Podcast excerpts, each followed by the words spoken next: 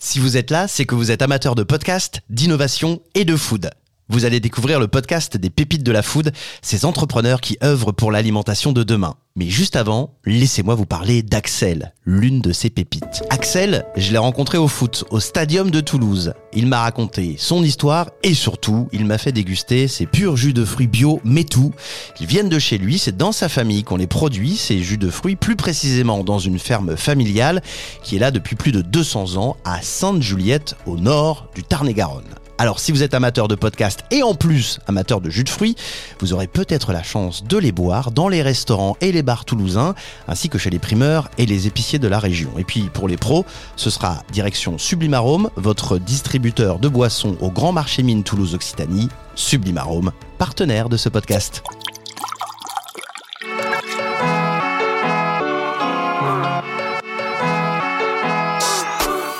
T'aimes pas le boulgour, t'aimes pas le tofu, on peut plus rien te préparer. Si tu préfères aller bouffer dans les fast-food et manger leur Bien manger, c'est important. Brian, aujourd'hui nous allons préparer le navarin de veau aux petits légumes. Y a rien de tel pour se faire une bonne santé. Alors, sera-t-il possible dans l'avenir d'assurer ce que l'on appelle la sécurité alimentaire pour tous les habitants de la planète? Moi, je nourris des millions de personnes. Et demain, je nourrirai peut-être la Terre entière. Vous avez déjà entendu parler du panais Non, à part le poisson panne. Bonjour à toutes et à tous et bienvenue dans le podcast Les pépites de la food. Je suis Julien Vigier, journaliste gourmand et ensemble on va découvrir les femmes et les hommes qui innovent aujourd'hui pour l'alimentation de demain. Il fabrique des cookies sans beurre, elle fait pousser des légumes à la verticale sur le toit des immeubles, il récupère les déchets des restaurants pour en faire de l'énergie. Suivez-moi dans cette série d'entretiens souriants, passionnés et inspirants avec ces pépites. C'est parti. Et en face de moi, c'est Quentin et Valentin. Bonjour. Bonjour. Bonjour. Vous, c'est Hector le collector. Ouais, C'est ça exactement, ouais. Alors, vous avez 20 secondes pour présenter l'entreprise Pas une de plus qui s'y colle? Allez, j'y vais. C'est parti, top. Top. Hector le collector, c'est une solution de collecte des déchets alimentaires. On va viser les entreprises, les restaurants et certains événements. Et l'idée de ces collectes-là, c'est de capter un maximum de déchets alimentaires pour les amener dans un méthaniseur afin de capter le gaz issu de la fermentation de ces déchets. Et ben voilà, 20 secondes, c'est bon. Euh, Quentin, tu valides il a, il a tout dit correctement? Ouais, c'est exactement ce qu'on fait en 20 secondes. Hector le collector, ça a combien de, de temps? Raconte-moi un petit peu, c'est né, euh, c'est né il y a combien de temps? Euh, Hector, ça, ça a un peu plus de 3 ans. C'est créé en, en juin 2020 dans un contexte qui n'était pas du tout euh, évident. Mais, euh, mais Sombre histoire de virus, non Ouais, truc ouais, de mémoire, c'est ça. Truc de masque. Non, mais effectivement, avec une bonne partie des, des personnes que- à qui on propose la solution qui étaient contraintes de, de fermer ou de travailler sous, sous- avec des restrictions et des jauges, donc effectivement pas, pas évident. Mais on s'est créé avec la volonté de dire euh, arrêtons de faire n'importe quoi avec nos déchets alimentaires. Ça peut être une super euh, matière première, euh, soit pour des filières de compostage, soit pour des filières de méthanisation, ce- celle qu'on a choisie, euh, celle avec laquelle on travaille. Et donc du coup, mettons, mettons en place euh, des solutions de collecte, de tri, pour que ce, soit facile à faire déjà pour tout le monde au quotidien et que ça ait du sens euh, et de l'impact euh, sur toute la chaîne.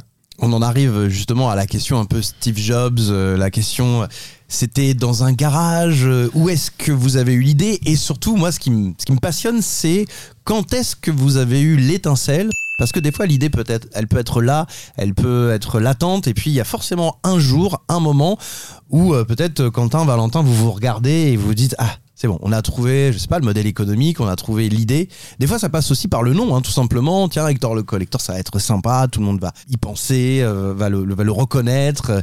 C'est encore mieux qu'un garage, c'est un jardin. Ouais, exactement. On est là, on est, des- on est une start-up euh, jardin, nous. C'est tellement américain l'histoire du garage. Voilà, exactement. Ouais. Ouais, nous, on est dans la food, on est dans le vrai, quoi. D'accord, donc c'est dans un jardin, c'était dans le jardin de qui? De la, de la maman de, de Valentin. Ouais. Parce que euh, quand j'ai rencontré Valentin euh, au moment de, de- de créer Hector, il m'a dit Bon, bah, de quoi on a besoin euh, pour commencer? Je lui ai dit On a besoin euh, d'un jardin et d'une voiture. Il me dit Bah, moi j'ai une voiture et ma maman a un- a un jardin. je lui dis Bah, c'est parfait, on peut démarrer alors. À l'époque, vous êtes quoi? Vous êtes ingé Vous êtes. Qu'est-ce que vous faites? Moi, je suis ingénieur en conception développement de logiciels, donc euh, mon quotidien, c'est de, coder des, des logiciels. Ok. Euh, et euh, et j'ai envie, de, envie de partir sur autre chose. Euh, j'ai envie de mettre plus de- d'impact, de, surtout de, de défendre des valeurs que, que Mm. j'ai. Moi, j'ai eu la chance de grandir euh, très tôt avec un composteur au fond de jardin. Mes parents m'ont initié rapidement euh, au- à ces gestes de tri. Et quand je suis arrivé en milieu urbain, euh, pour terminer mes études, j'ai gardé mon réflexe de, de tri, mais j'avais plus de solution facilement accessible pour valoriser ces- mes déchets alimentaires que je produisais moi tout simplement en faisant ma cuisine. Et c'est donc c'est de cette idée, de ce constat qui est parti de Hector le collector. Et, et du coup, c'est à ce moment-là que je rencontre, rencontre Valentin et que je lui parle de Hector. Et. Valentin était sur notre activité, lui. Mais vous vous connaissiez pas avant On se, Non. on se connaissait pas avant. euh, Quentin avait son. Je son- veux savoir comment vous vous êtes rencontrés. C'était, euh, est-ce qu'on peut le dire C'était autour d'un verre Non? Qu'est-ce qui s'est passé? Oh, Amis- Des amis communs Non, des- C'était plus classique que ça. Euh, Quentin travaillait dans une start-up dans laquelle travaille ma, ma copine et du coup euh, de. Génial. Et l'idée c'est qu'il avait son projet. Il s'est dit. euh, Trop bien. Il s'est dit je, je sais que ça s'appellera Hector le collector. Donc il y avait le nom déjà. Ok. C'est quand même un bon début. Et euh, l'idée c'était, euh, il m'a dit voilà il faut faire Moi, je quelque suis chose. persuadé qu'avant tout projet, il faut trouver le nom du projet. Que ça fait vachement avancer les choses. Je partage à 100%. euh, je dis toujours que quand les choses elles sont, elles sont bien nommées, elles sont beaucoup Ouais. plus faciles à. à- Tout le monde peut se réunir autour de- du totem, Ouais. quoi. Tu vois, c'est, sinon c'est ah ouais, c'est ton projet. Mais non, non, non, non, c'est pas un projet, c'est Hector le collector. Et donc, il t'en parle et tu. Déjà j'adhère avec cool. le nom. Je me dis Ouais. ok je sais pas ce que c'est Hector le collector ça n'existait pas mais euh, moi ça m'a plu euh, ça m'a plu direct.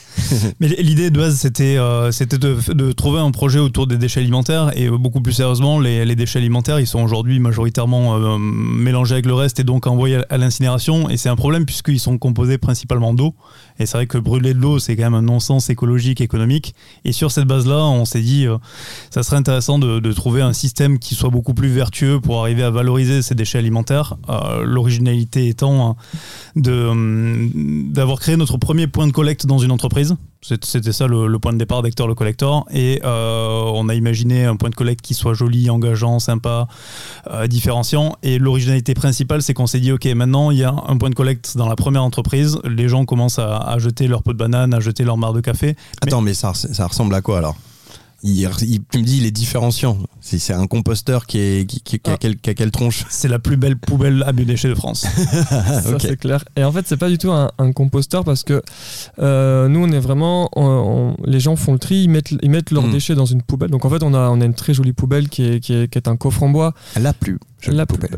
Ouais, exactement. Qui, euh, pour la petite histoire, elle a deux histoires cette poubelle. La première, c'est que euh, elle a été euh, euh, imaginée par, par mon père et moi et confectionnée dans un premier temps dans son garage. Donc on y retourne. à- Donc il y a du jardin, il y a un peu de garage. Et c'est très Je savais bien qu'à un moment donné, il y avait une, une histoire de garage, Voilà. d'outils. Tu sais, il faut toujours des outils en fait. Exactement. Nous, les jeunes, on sait pas trop s'en servir, mais C'est ça. Et donc en fait, on a mis effectivement toutes nos familles à, à contribution. Donc certains avaient le jardin, d'autres avaient le garage, donc tout était bon.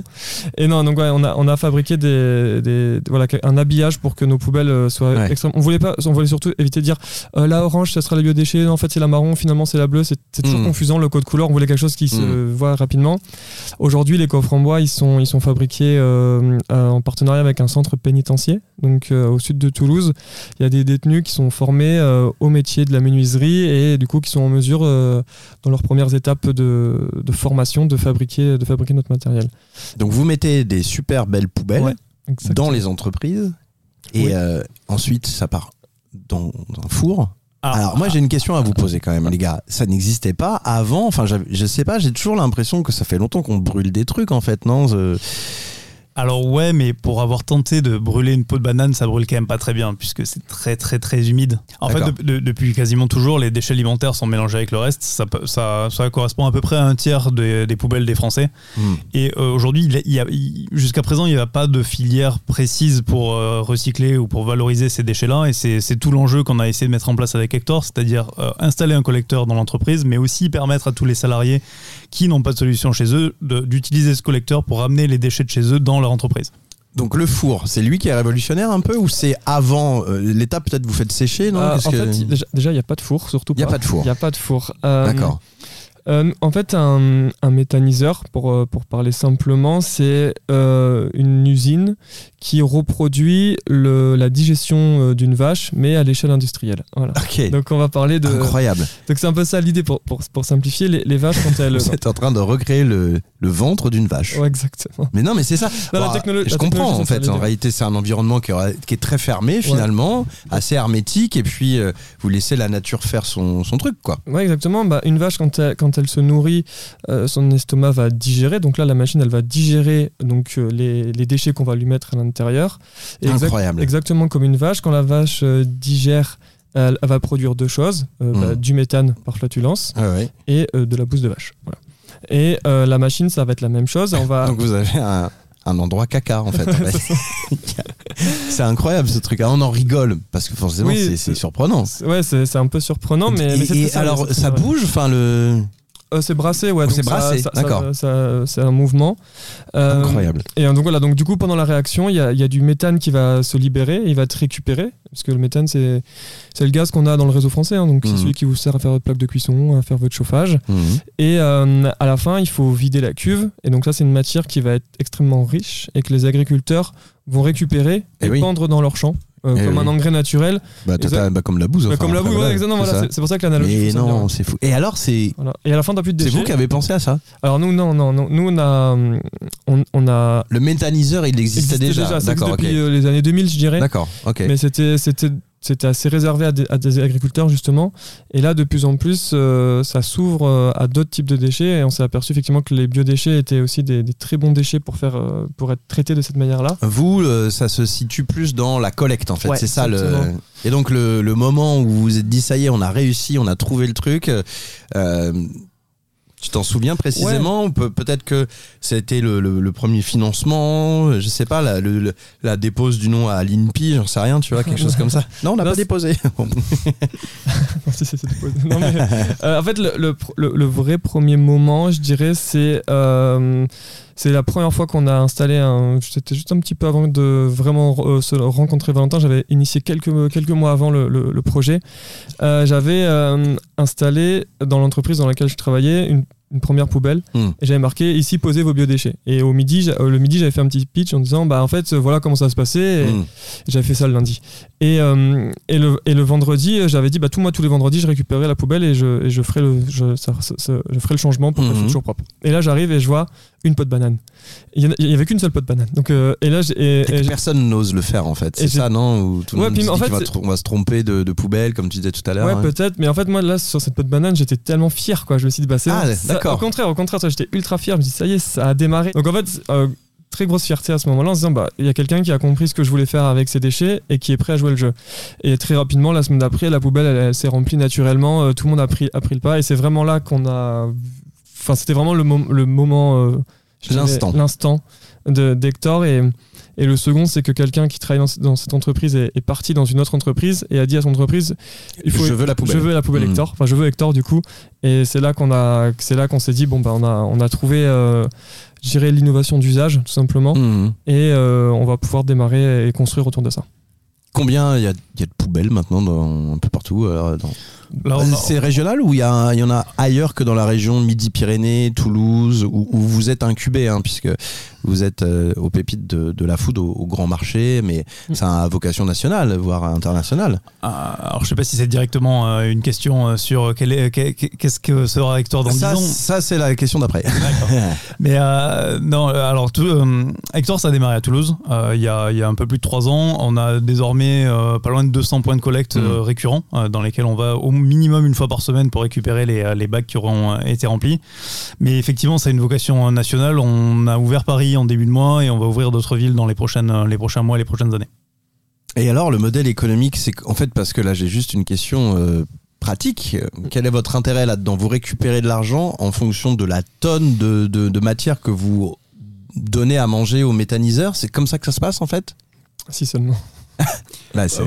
Ah, allez, on y va. On a un peu de temps, tu sais. Hein, le temps est long en podcast. A- a- Assez simplement, on a une prestation de service de collecte de déchets alimentaires, euh, comme le papier, le carton, Mm. le verre. En fait, on vient installer du matériel. euh, quand c'est nécessaire, on explique aux gens comment ça fonctionne et on vient récupérer ces déchets alimentaires de manière récurrente. À chaque fois qu'on vient, on facture un passage. Donc c'est ça la- ok, la- bah, très bien. le modèle économique. Super. Euh, voilà, il, il- il- il s'avère qu'il y a une notion de Quentin avait l'air de dire que c'était compliqué, mais j'ai tout compris. Hein. Non, non, Non, la seule partie compliquée, c'est qu'il y, a une- il y a une notion de volume, euh, puisque Ouais. nous, on est, euh, on est spécialisé dans ce qu'on peut appeler les petits moyens gisements de déchets alimentaires, Mm. puisqu'on va faire de la collecte dans, dans les étages, on va faire de, de la collecte dans la restauration, mais jusqu'à une certaine limite, puisqu'il faut savoir que le déchet alimentaire, Euh, quand on veut le traiter par méthanisation, par compostage ou quand on veut brûler de l'eau, ça a un coût. Euh, N'importe laquelle filière a un coût de traitement. Bien heureusement, le, le compostage et la méthanisation, ça a un coût moindre euh, à l'incinération, puisque brûler de l'eau, c'est quand même moins pertinent que d'en faire de, de l'énergie ou d'en faire de la matière organique. Euh, mais euh, il n'empêche que euh, plus on collecte, plus ça nous coûte de l'argent vis-à-vis de la filière de traitement. Donc il y a une Quand un, un, un- un truc de seuil, quoi. Enfin, Il y, a- il y a une logique en fait sur, euh, sur, les, sur des entreprises où Mm. on va installer une poubelle, on sait qu'elle peut pas être plus haut que la poubelle, donc il y a un forfait et euh, du coup euh, le coût il est euh, identique pour une entreprise qui souhaite installer un collecteur Hector, euh, sur l'année ça va lui coûter un certain coût forfaitaire. Sur la restauration c'est un petit peu différent puisqu'il y a une notion de volume justement, donc ça va dépendre du nombre de passages et du nombre de bacs qu'on va venir collecter tout simplement. Et on vous aide les. Enfin, est-ce qu'il y a de la subvention? Parce que je me dis peut-être que c'est c'est tout l'intérêt aussi pour les, les collectivités locales. Ils regardent en l'air en mode Pff, pas, pas trop. si elle nous écoute. Mais j'ai- elle nous écoute. Bah, on est très intéressé. si elle nous écoute. Carole Delga à la région, par exemple. Euh, Allons-y, Jean-Luc Moudin, ici, à la mairie, à la métropole de Toulouse, et puis partout. Elle est ministère de l'écologie, de la transi- transition écologique, pardon de vous le dire, mais les gars, vous êtes à fond dedans. Donc, euh, ouais, il y a, il y a possibilité peut-être d'aller chercher ça à un Bah, moment donné? Il y, a, il y a- il y a deux réalités euh, en France. C'est qu'il y a euh, un adage qui dit pollueur-payeur. Donc celui qui produit du déchet doit payer pour que ce déchet soit traité. Donc il n'y a pas vocation du coup à, à- à subventionner des producteurs de déchets. Parce que du coup, c'est leur responsabilité de Non, les, de les subvention plus de votre entreprise en Ah fait oui, pour ça- que ça continue à voilà que qu'à un moment donné vous en ayez pas tout simplement euh, bah, le- l'effet de seuil dont tu me parlais euh, voilà Et puis il faut les produire les, les, les poubelles voilà ça sort euh, Non, bien sûr, il y a, il y a- il y a du Hmm. travail. Et la deuxième, la deuxième chose, c'est que, c'est que ça devient obligatoire à partir de janvier 2024. Ah. Donc euh, là, euh, donc c'est c'est tout, c'est demain quoi. le collecteur pour l'individu pour l'entreprise Donc ça va devenir, ça ouais exactement. Donc euh, ça va être pour euh, tous ceux qui produisent du déchet alimentaire, à la fois en tant que particulier ou en tant que, que professionnel. On doit, euh, il je doit- ne produis pas de déchets moi je mange tout Ah, tu manges tout. non je plaisante Euh, je savais pas que ça allait être obligatoire devient hein. obligatoire, ouais. Et donc du coup, euh, voilà, donc par, par rapport à ça, euh, la deuxième truc, c'est de dire, bah en fait, on va pas financer l'obligation de respecter Mhm. la loi, ça, pas- Ok. ça fait pas de sens. Donc c'est plus dur d'avoir de la subvention là-dessus. Par contre, t'en as beaucoup sur les aspects plutôt, je dirais, euh, création des, des usines de méthanisation ou des choses comme ça. Tu peux avoir de l'aide là-dessus, mais un peu moins dans le se mettre à trier. Valentin on y est. On se projette. Euh, ça y est Patrick un- Bruel est là. Un, un- un Ah, vas-y. petit, un petit- tout petit mot sur le, sur le financement, c'est que, euh, c'est que nous, on avait à cœur de, de créer un modèle économique qui soit, qui soit équilibré aussi. C'est-à-dire qu'on voulait pas dépendre non plus de subventions, etc. On Mhm. voulait vraiment construire un projet euh, Oui. qui, qui puisse durer dans le temps et qui puisse avoir son propre modèle, etc. Donc on n'a on n'a pas trop regardé de, de, de ce côté-là. Ceci dit, et pour anticiper la prochaine question, euh, on va euh, vouloir Oui, dans 10 dév- ans. développer Hector dans dans d'autres villes. Et Ouais. pour ces raisons-là, euh, il y a potentiellement des, des aides régionales ou nationales qui pourraient être sollicitées. On s'était dit rendez-vous dans dix ans. Ok, donc dans, dans 10 ans, l'idée c'est de, de mettre Hector dans d'autres villes avec euh, une, une implantation en France et euh, peut-être une aventure d'entrepreneur aussi qui se développe avec des, des embauches. euh. Là pour l'instant, vous êtes, vous êtes combien? Euh, Là, Il me montre euh, on- beaucoup de doigts, mais j'ai- pas le temps de lire. On Je est neuf. Il est neuf. On est, on, on est, on, est neuf et euh, l'objectif. Vachement gros quand même déjà. hein. En trois ans, c'est pas mal. ouais. Ah ouais. On est, on est plutôt content. Et l'objectif, c'est de, bah, de continuer à, à se développer en ce sens et notamment à, à passer à l'échelle nationale. Donc l'idée, c'est d'ouvrir les 30 plus grandes métropoles de France d'ici euh, 10 Mhm. ans.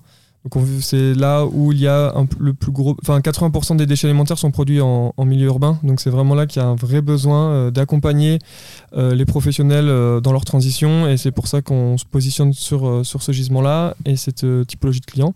Et donc l'objectif, ouais, ça va être de, de alors est-ce qu'on fera une, est-ce qu'on ira plus loin que les frontières de la France euh, Je sais pas te dire aujourd'hui. Déjà à l'échelle nationale, ce sera un super challenge et un très beau défi From. Hector le collector to Hector the collector. exactement. Mais, Mais là, euh, du coup, ça veut plus forcément dire la même chose. Hector the collector, les gens vont, pas trop bien le saisir. Ça marche moins bien. Ouais. Non, non, mais en tout cas, on, a, on sait qu'on a un produit qui. euh, Il y a un service qui est fait pour l'échelle nationale et ce qu'on va faire. On- en vrai, on pourrait regarder ce que la réglementation est, est européenne. donc Mm. il y a- il y a- mais bon, il y a. de- Non, mais il y a un effet d'aubaine, vous, avec Ouais. cette, cette obligation. Vous le saviez à, à, à la base quand. euh, vous- ah ouais Bah, en fait, ça, c'est, ça, c'est quand même assez la, loi, fou. la loi AGEC, elle est votée en 2020, si je dis pas de bêtises. Et nous, on se crée en 2020. Donc en vrai, c'était. euh, Mais c'est incroyable. C'était tout pile, quoi. Parce que souvent, il y a des obligations qui donnent naissance à des. à- par exemple, euh, quand on a obligé euh, les gens à faire des diagnostics thermiques, bon, il y a toute une filière qui s'est lancée. euh, et vous auriez pu sauter, vous jumper sur l'occasion, et vous avez eu l'idée avant. Mais la, la surprise a dû être plutôt bonne, alors, agréable, une fois que Ouais. l'obligation est passée. Ouais, après, après, ça s'inscrit dans une logique anti-gaspi. et, Ouais, ouais, bien sûr. C'est dans celle-là où il y a aussi la suppression du plastique à usage unique, etc. Donc en Oui. fait, euh, on est quand même content de ne pas être les seuls en Europe, de se rendre compte que brûler de l'eau, Mm. c'est un peu dommage. Mais effectivement, euh, c'est euh, plutôt un bon signe qui est une réglementation qui se mette Tu vas me dans- faire culpabiliser à chaque fois que je vais faire cuire des pâtes. Maintenant, j'étais là, oh non, je brûle de l'eau. C'est c'est Non, pas mal la vapeur. La vapeur, ça, ça, ça- Ah, il faut pas jeter Il faut les mettre le déchets couvercle. alimentaires. Après, tu peux faire cuire avec de l'eau, ça c'est pas, c'est pas, c'est pas grave. Ah, il faut, il faut, il faut que j'y pense. J'avoue ne pas, je suis un mauvais élève là-dessus. J'avoue ne pas encore avoir le. Tu sais quand est-ce que je le mets le couvercle par, euh, par, euh, en- par euh, précipitation quand je veux que ça, ça boue plus vite. Hmm. Tu vois, j'ai ce biais cognitif en me disant ça. va Mais par contre, quand j'ai le temps, eh ben, je le mets pas. C'est curieux quand même. hein. Euh, bah, du coup, tu peux le mettre à chaque fois. Tu Oui, gagneras merci. Tu, gagneras, du, tu gagneras du, du temps, euh, du, temps systématiquement. Mais en fait, quand on a créé Je Hector. viens de passer pour le pire des écolos euh, du monde. là. Non, non, parce que nous, on, si on a- quand on s'est créé Hector, on, c'était des valeurs, enfin, on, on sentait que nous, on voulait défendre ça euh, coûte que coûte, cette idée-là, euh, quoi qu'il arrive. Et effectivement, la réglementation nous a euh, conforté dans, dans, dans- dans notre choix, mais on, a- on s'est toujours dit avec Valentin qu'on voulait pas être mo- moralisateur dans la démarche euh, qu'on veut faire. On, on veut pas, nous non plus, on n'est pas parfait au, au quotidien. Hmm. On essaie de s'améliorer euh, de manière continue et c'est plutôt ça ce qu'on véhicule. Donc si pour le moment euh, t'es pas parfait, euh, l'idée c'est que au fur et à mesure tu te rends compte, c'est déjà, c'est déjà super et que tu te dises bah vas-y euh, ce soir si, ou demain si je fais des pâtes, je vais mettre le couvercle. En tout cas, je vais me pencher voilà. sur cette histoire de, de collecteur parce que euh, moi, je suis dans une résidence, j'ai un balcon, mais il y a aussi du compost, euh, il y a aussi des, des- des espaces collectifs. Alors, je vais voir aussi ce qu'il en est. Mm. Et euh, parce que voilà, enfin, c'est, c'est, j'ai, jamais fait, tu vois. Je, c'est pas, un, c'est pas un réflexe. Donc, euh, à un moment donné, c'est bien aussi de changer. Euh, justement, changement. Si euh, vous aviez voulu faire euh, un tout autre métier, ça, ça m'intéresse de savoir. Toi, à la base, t'étais parti, euh, Quentin, pour pour coder des sites. Et toi, Valentin, t'étais parti pour faire quoi? Alors moi, historiquement, j'ai fait une école de commerce, mais ce qui m'a appris, euh, ce qui m'a appris à faire ce que je fais aujourd'hui, c'est la création d'un premier projet entrepreneurial. Moi, j'ai toujours commencé à 18 ans, j'ai monté mon ma, ma T'es première en train de dire que l'école ne t'a rien appris? Bah, je suis un peu en train de dire ça parce qu'à la base, moi, le- l'école de commerce, j'y avais été parce que j'ai- j'aimais bien tout ce qui était euh, publicité, tout ce qui était euh, études comportementales, etc. Donc, je m'étais dit bon, bah, c'est le meilleur moyen Mhm. de, de le découvrir. Le marketing, quoi, finalement. Oui, voilà, c'est Ouais, ça, ouais. c'est ça. Et puis Mm. en fait, en école, bon, on apprend la théorie, mais j'ai quand même beaucoup vu la pratique sur, sur ma première aventure entrepreneuriale. Et euh, c'est là que j'ai su assez vite que euh, travailler pour quelqu'un ou travailler, euh, enfin, faire ce qu'on ce Mm. disait de faire, c'était pas forcément trop pour moi. Donc j'ai préféré euh, poursuivre dans ce biais-là et, et me dire, euh, je préfère euh, avoir un projet qui met 10 ans à décoller et qui, euh, mais dans lequel j'aurai un, impact, euh, un impact euh, direct. Tout, tout petit, c'était, il y avait une autre envie. euh, je m'en souviens plus, je suis vieux maintenant. Quel âge tu as? Ah, j'ai 32 ans. D'accord. Ça va. Ça va. Hmm, ça va. C'est pas encore trop à la moitié de la vie. Encore Ouais, non, un peu de temps. Un, un tiers. Euh, Qu'est-ce que vous n'aimez pas du tout manger quand vous étiez petit? Alors moi j'en ai déjà parlé dans, dans, dans certains épisodes, mais il y avait le chou rouge, c'est vraiment euh, infect. Euh, Il y a quelqu'un ici qui nous a dit les endives. C'est vrai, les endives au jambon quand t'es petit, c'est pas, pas, pas ouf. Ouais, celles de la cantine, elles sont rudes. hein.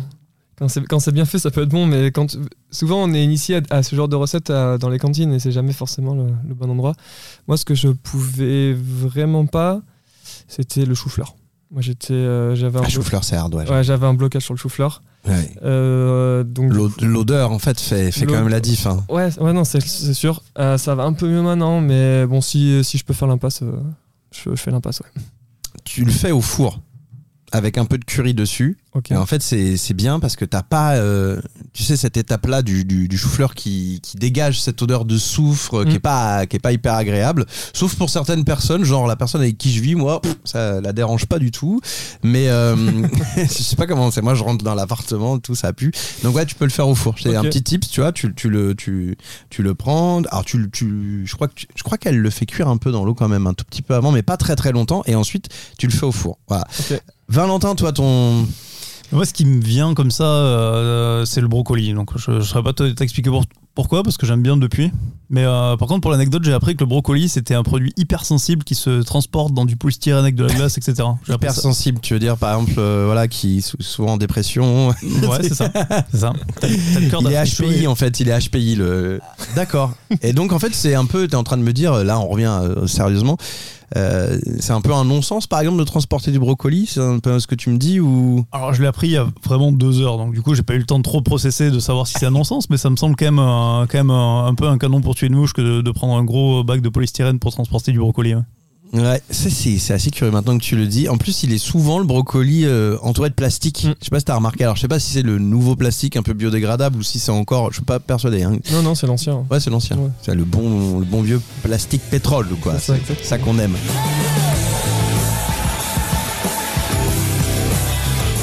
Quand vous allez au restaurant aujourd'hui, c'est pourquoi? Euh, je, je m'explique. Euh, C'est pour se faire servir, hein, forcément c'est toujours plus agréable. Pour, pour manger. Pour, man- pour manger. Ah, eh, évidemment, ça, ça peut rentrer en compte. Mais euh, par exemple, moi, c'est les tout ce qui va être bouillon, sauce, par exemple, c'est des trucs que j'ai du mal à faire chez moi. C'est des trucs que, où je, à faire bien. Par exemple, j'aime bien aussi la, le goût de, de la viande grillée au restaurant parce que, tu sais, la, plan, la plancha du resto, elle a bien pris un peu le goût euh, carbo. euh, je trouve que elle du coup, c'est un peu meilleur que quand je le fais euh, chez moi. Et vous, c'est quoi alors, vos bangers au resto? Bonne question. Euh, ce qui est sûr, c'est que euh, si j'ai la chance de pouvoir aller au restaurant, je préfère choisir euh, de la restauration que je sais pas effectivement faire à la maison. Mm. C'est- Sinon, je trouve pas trop d'intérêt. Je préfère aller découvrir, euh, aller découvrir des choses. Euh, donc, euh, j'aime toutes les cuisines, même si euh, la française c'est ma préférée. Donc, j'aurais tendance à aller chercher peut-être un peu de la cuisine ancienne française ou des, des, pots, des, des plats un peu en bouillon, des choses qui ont bien mijoté, voilà, des choses comme ça. Un peu comme ici dans la région de Toulousaine, on fait le cassoulet, mais on fait aussi le fèvoulet. Ça, c'est comme le cassoulet mais avec des fèves. Ça, c'est très, très, très bon, les gars. Et ça, c'est un peu un plat à l'ancienne. Et, et- et toi, euh, du coup, Valentin Moi c'est beaucoup plus simple parce que je cuisine très très mal. Hmm. Donc du coup quand je vais au restaurant c'est Toujours cette école de commerce qui vraiment n'a rien appris. Hein. Effectivement, absolument rien. Euh, non, et du coup, c'est vrai que d'aller au restaurant, pour moi, c'est toujours le, pla- le plaisir de découvrir, euh, de découvrir pardon, euh, d'autres euh, d'autres choses, et surtout le fait de bien manger par rapport à ce que je peux euh, moi-même me faire. Ah oui, il est cartésien, lui. Hein. Lui, c'est lui dans l'aventure qui, qui fonce. Hein. Euh, on- Même pas. Non, ça Hein dépend. euh, on est assez équilibré, on est très complémentaires, donc euh, c'est cool. Allez, on va terminer par la recommandation qui euh, n'a aucun rapport avec, euh, avec la food.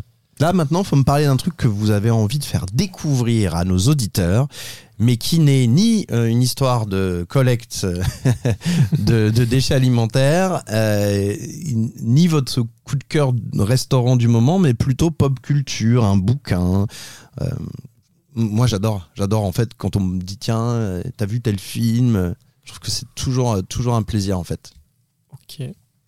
Apparemment moins pour vous. Du coup. Euh, en vrai, on a, on a- on a- Nous on est coll- on collecte mon gars, on collecte de la banane.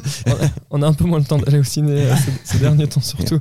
Euh, euh, rien à voir, mais euh, je me suis fait embarquer dans, euh, sur une exposition pour laquelle j'étais pas très, Ah, il en parlait en antenne tout à l'heure. oui. euh, pas très motivé et en fait j'en suis ressorti euh, ultra satisfait. Alors du coup je vais peut-être partager Vas-y, vas-y. Ah, C'était sur la ville de Toulouse ou- C'était dans la ville de Toulouse. Ok. ouais, C'était une expo sur quelqu'un qui s'appelle Maxime Leroy et son métier c'est plumassier.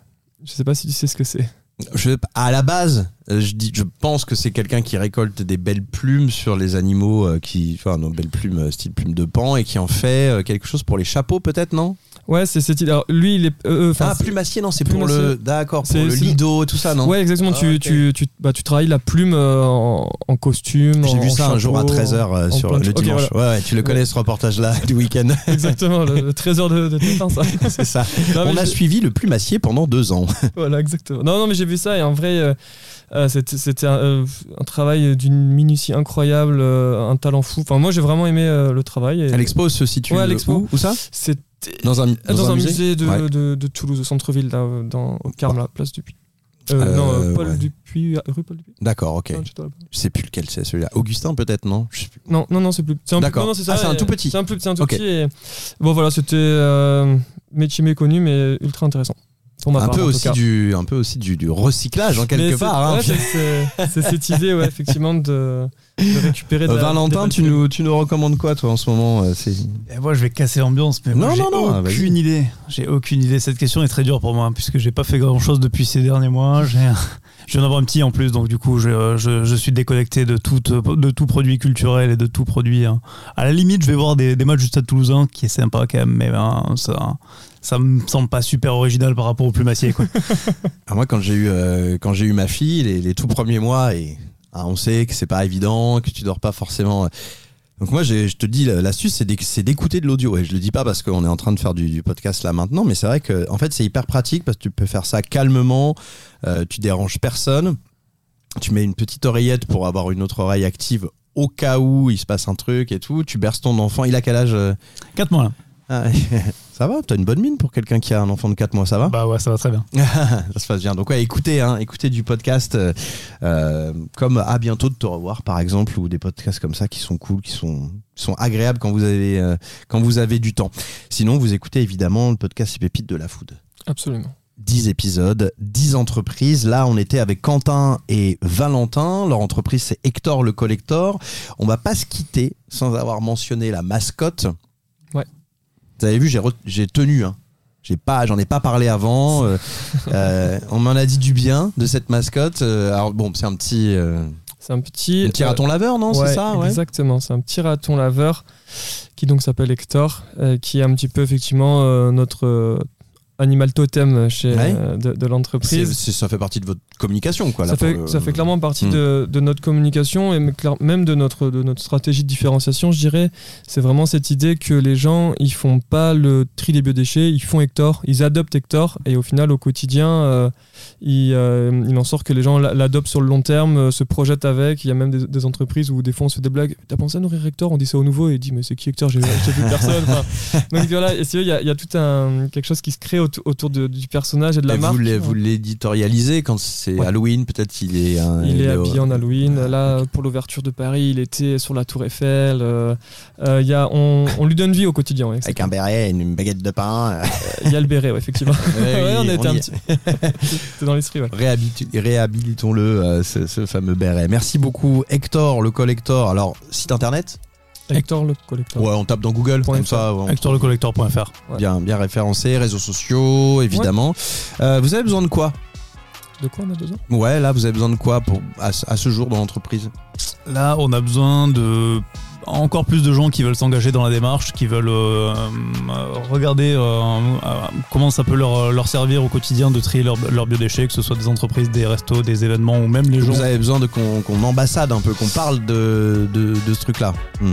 Ouais, que les gens continuent en tout cas à se dire comment est-ce qu'au quotidien je peux agir différemment avec mes déchets, comment je peux euh, améliorer euh, mon impact euh, au quotidien. Et, donc, et du coup, c'est vraiment là-dessus qu'on a besoin de continuer à nous à communiquer et à les gens à s'intéresser. Merci beaucoup, les garçons. C'est bien. Trop bien, merci Julien.